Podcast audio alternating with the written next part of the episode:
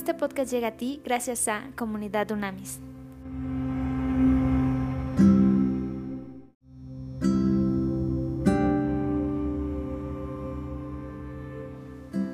Trascendente día, comunidad Unamis, vamos Unamitas a estudiar hoy la carta primera de Juan en el capítulo número 4.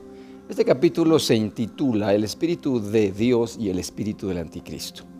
Amados, no crean a todo espíritu, sino pongan a prueba los espíritus para ver si son de Dios, porque muchos falsos profetas han salido por el mundo.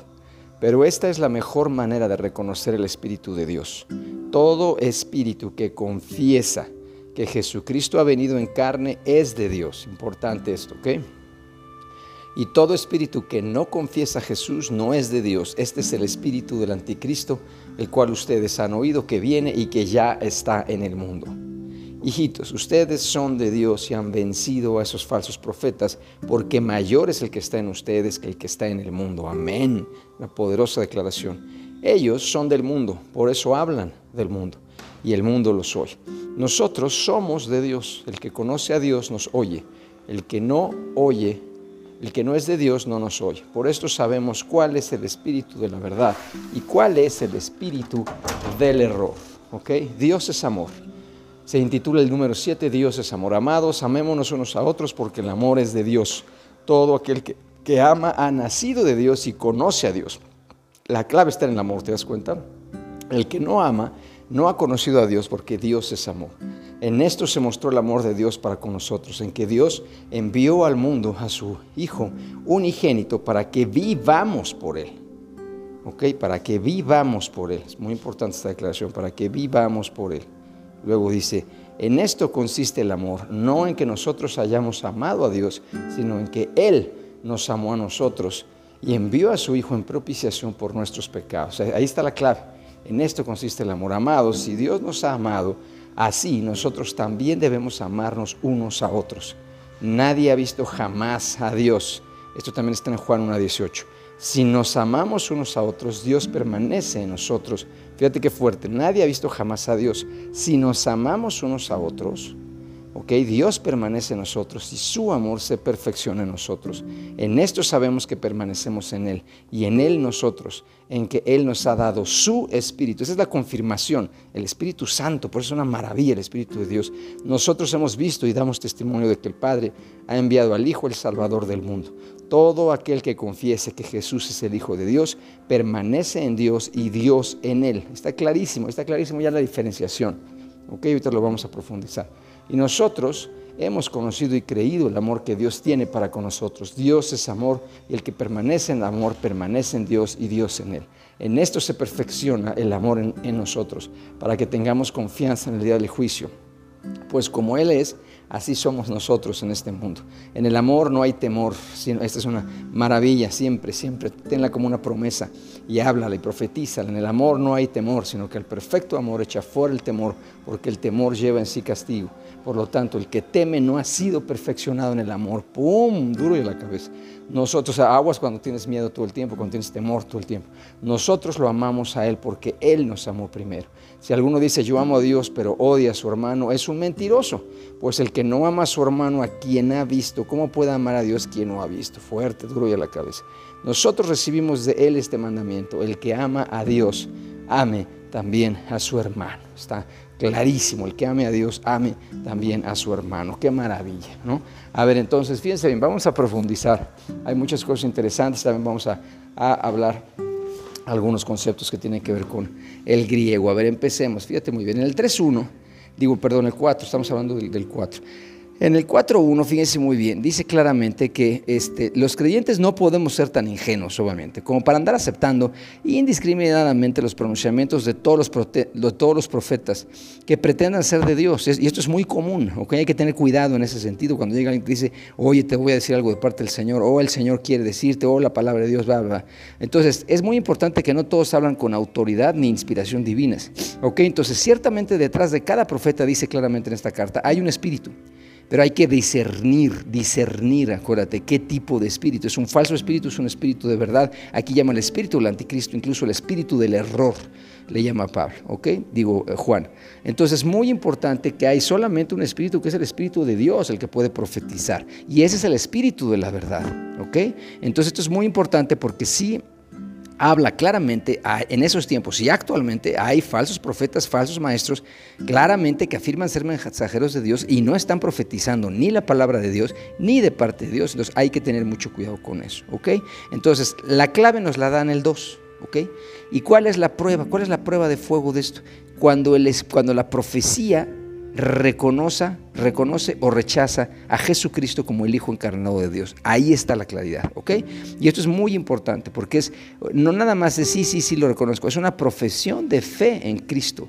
¿ok? Y es una sumisión a su soberanía. Y ojo porque el Espíritu Santo testifica de Jesús y le glorifica. Ahí está la clave. Por eso la comunión con el Espíritu de Dios es fundamental, porque vas a ir aprendiendo a discernir muy rápido cuando algo es de Dios o no es de Dios, es inmediato. Y acuérdate otra cosa que lo hemos dicho mil veces, Jesús mismo en boca de Jesús es por su fruto, por el fruto que da su vida, lo vas a conocer, ¿ok? La incongruencia, si es incongruente o es congruente, si es íntegro, ¿ok? Es muy importante. Entonces es importantísimo porque en el, del 4 al 6 lo que dice claramente es que la gente del mundo, hay, una diferencia entre la gente del mundo y nosotros, tú y yo como hijas e hijos de Dios, y específicamente eh, en, esta iglesia primitiva como cristianos, o sea, que estamos enfocados en nuestra actitud hacia Cristo, la forma en la que vemos a Cristo como Salvador y Señor en nosotros. Y el Espíritu Santo es el que nos da luz sobre esto. ¿ok? Y el Espíritu Santo es mucho más poderoso que Satanás, que es el espíritu del error. Entonces nosotros como verdaderos creyentes podemos vencer a estos falsos maestros, que esto es clarísimo, ¿ok? A ver, entonces, si la profecía no es cristocéntrica, está descalificada, es importantísimo. Entonces, toda vez que el corazón de la verdadera profecía es Cristo mismo, ¿ok? Y en Apocalipsis 19, 10 lo puedes confirmar, la palabra profecía no solo define a la Biblia, sino limita a toda la actividad de profetizar que pretende ser verdadera. ¿ok? Esto es muy importante. Entonces Juan aquí hace esta distinción entre el espíritu de verdad y el espíritu del error y hay que probarlo. Todo espíritu, ojo, que confiesa la gloria inmaculada y la virtud salvadora de Cristo es de Dios. Y Pablo incluso va más allá. Pablo pronuncia una maldición sobre cualquiera que, violara esta palabra santa del Evangelio. En Gálatas 1, 6, 9, Pablo hace una maldición. ¿ok? Entonces, muy importante porque es un mensaje muy claro de parte de los dos grandes apóstoles y líderes, estos titanes espirituales de la iglesia primitiva, en donde hay un acuerdo contundente, ¿ok? Confrontan a los falsos maestros y las enseñanzas falsas que, confundían a la gente en ese entonces, ¿ok? Entonces, igualmente nosotros en este tiempo debemos ser cautelosos con respecto a los grupos o individuos que afirman poseer un fundamento cristiano. ¿Cuál es el lugar que le dan a Jesús? ¿Cuál es el fruto que dan? ¿Es evidente o no que son cristocéntricos? ¿Ok?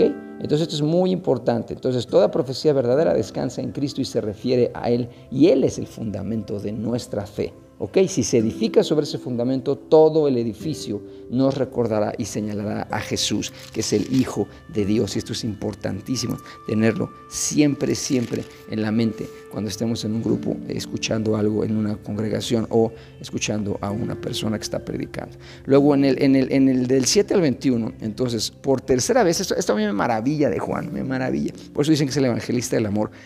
Por tercera vez nada más en esta carta, Juan dice, el amor es una prueba de la vida cristiana. Ahí es contundente. O sea, no le pegues más vueltas. No, no, no, no necesitas la Biblia de memoria, te paras de cabeza y das tres piruetas. O sea, el amor es una prueba de la vida cristiana.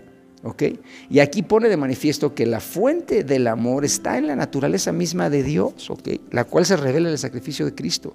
Entonces tú y yo como cristianos demostramos que somos hijos de Dios a través de actitudes y acciones claramente como las mismas de Jesús. Por eso anhelamos tú y yo alcanzar ese carácter de Cristo Jesús. Eso es importantísimo. ¿Ok? Importantísimo. Y aunque Dios, ojo, aunque Dios es invisible y dice claramente que nadie lo puede ver, nosotros, tú y yo, manifestamos la naturaleza de Dios por medio del estilo de vida que tú y yo obviamente tenemos y que debe estar fundamentado, cimentado y que refleje cada segundo de nuestras vidas el amor que tenemos por Dios y hacia los demás. ¿Ok? Entonces, ojo, ¿y quién nos capacita para eso? Exacto, ya lo sabes, el Espíritu de Dios. Esa es la maravilla, es el sello, es la garantía, el Espíritu Santo de que lo que estamos viviendo es verdad y quienes estamos en comunión con el Espíritu Santo y entras en la presencia, la, la de Dios, no quieres salir de ahí. Cuando regresas te cuesta trabajo volver a incorporarte al cuerpo físico, porque es maravilloso.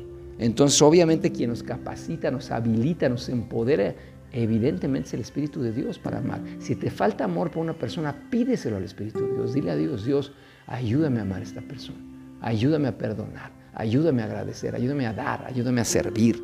Es muy, muy importante. ¿ok? En el 10 habla de propiciación. Y esto es ilasmos, en griego es ilasmos, ¿ok? Y se relaciona con ileos, que es misericordioso. Entonces, en el Nuevo Testamento se usa únicamente en esta carta, en el, capítulo 2 y en el capítulo 4, ¿ok? ¿Y qué hace? Que está describiendo a Cristo. O sea, Juan está describiendo a Cristo como como misericordioso con su muerte sacrificial. ¿Ok? Y entonces, ¿qué sucedió? Apacigua este sacrificio. Acuérdate que porque se hacían los sacrificios de corderos y la sangre, la, la, cultura era que al, haber sangre y de animales se apaciguaba la ira de Dios. Entonces, aquí es el mismo concepto. ¿Ok? Con la muerte sacrificial de Cristo, la ira de Dios se apacigua por, por razón del pecado de los seres humanos. ¿Ok? Y es muy importante porque presenta claramente esta palabra la muerte de Cristo como un acto expiatorio por el pecado. Y a través de esa muerte expiatoria de Cristo, Dios extiende su misericordia a ti y a mí cuando pecamos, ¿ok? Y además nos da entrada para la reconciliación con Él. Por eso es invaluable, no hay manera de, expresar la gratitud con palabras, sino hay que tenerlo con acciones. Y luego en el, en el 18 habla de, de temor. Temor es phobos, ¿ok? En el griego clásico es huida. Ya después se fue aplicando y en esta carta se aplica como a lo que causa la huida. O sea, el temor, el terror, el miedo, que, algo y uno huye. Entonces, fobos denota ambas cosas. El temor con el sentido de terror y el temor como reverencia hacia Dios. La respeto, honra, el respeto, honra que tenemos hacia Dios. Y de hecho la palabra castellana fobia es una traducción literal de la palabra griega. ¿Ok? Importantísimo. Entonces, ojo, para terminar, que es muy importante, se centra Juan en el amor. Entonces, poseer el amor de Dios produce confianza en Él y amor por cada uno de los creyentes. ¿ok? Entonces, aquel que no conoce este amor, obviamente, eh, eh, ¿qué sucede? Que es como si fuera del mundo, porque en el mundo hay gente despiadada y desalmada. O sea, que no tiene amor y ese amor tiene que venir de Dios. Y aquí en este mundo tú y yo debemos ser como Cristo. Y Cristo amó, amó, amó hasta la muerte. A ti y a mí. Cuando estaba en la muerte, eh, estaba siendo crucificado y no podía más. Él, obviamente como humano, sufrió y es la peor muerte que puede haber la crucifixión. Él pensaba en ti y en mí y decía, vale la pena por ti, vale la pena por ti. ¿Ok? Importantísimo. Entonces, el amar a Dios debemos expresarlo tú y yo en amor por las y los hermanos en la fe. Y dice claramente, el perfecto amor echa fuera el temor, ahuyenta el odio. Si tú tienes temor en tu vida, pídele, pídele al Señor. Es muy importante, pídele que te llene de amor y es un amor ágape, incondicional. Y estos tiempos hay mucha, muchísima gente que tiene temor. ¿Ok? Entonces, es muy importante que lo ores y te enfoques. Ya viste cuál es la clave la respuesta y la salida a esto. Padre, en el nombre de Cristo, te damos gracias, maravilloso Señor. Gracias, gracias de verdad por cada día entender más a través de estudiar tu palabra. La enorme estrategia, el enorme plan que tú tuviste para nosotros. Amado y maravilloso Jesús. Gracias Cristo por ese sacrificio. Gracias, gracias porque tenemos ese amor ágape incondicional que nos garantiza nos garantiza que cuando fallemos, cuando pequemos, cuando nos equivoquemos, podemos regresar en ti, por ti, para ti y a través de ti a una restauración de nuevo de la comunión contigo, Espíritu de Dios. Gracias, Espíritu Santo. Llénanos, llénanos del amor ágape para echar fuera todo temor espiritual, mental, emocional. Se va de nuestras vidas, de nuestras generaciones presentes y futuras, todo temor. El único temor, honra y respeto es hacia ti hacia ti, precioso Dios. En tu nombre hablamos esto, profetizamos esto, sabiendo que hecho, hecho está. En el nombre de Cristo Jesús. Amén, amén y amén.